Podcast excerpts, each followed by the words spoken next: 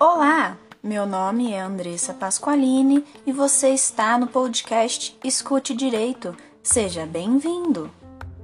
O tutor solicitou cópia do prontuário. E agora?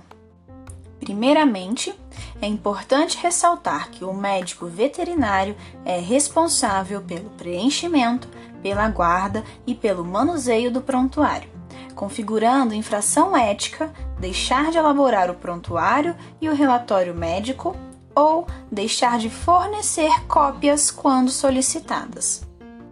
Corroborando a ideia de que o tutor pode ter acesso ao prontuário, bem como pode solicitar cópias, temos o Código de Defesa do Consumidor, que no seu artigo 72 prevê uma pena de seis meses a um ano de detenção ou multa para o prestador de serviço que buscar impedir ou dificultar o acesso do consumidor às informações sobre ele presentes em cadastros, banco de dados, fichas e registros.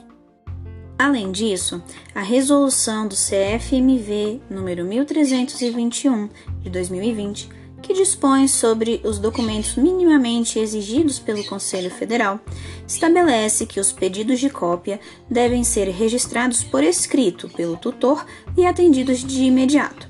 Leia-se o mais breve possível. Por fim, é extremamente importante guardar o prontuário por no mínimo cinco anos, contados da data da última consulta ou do óbito do animal.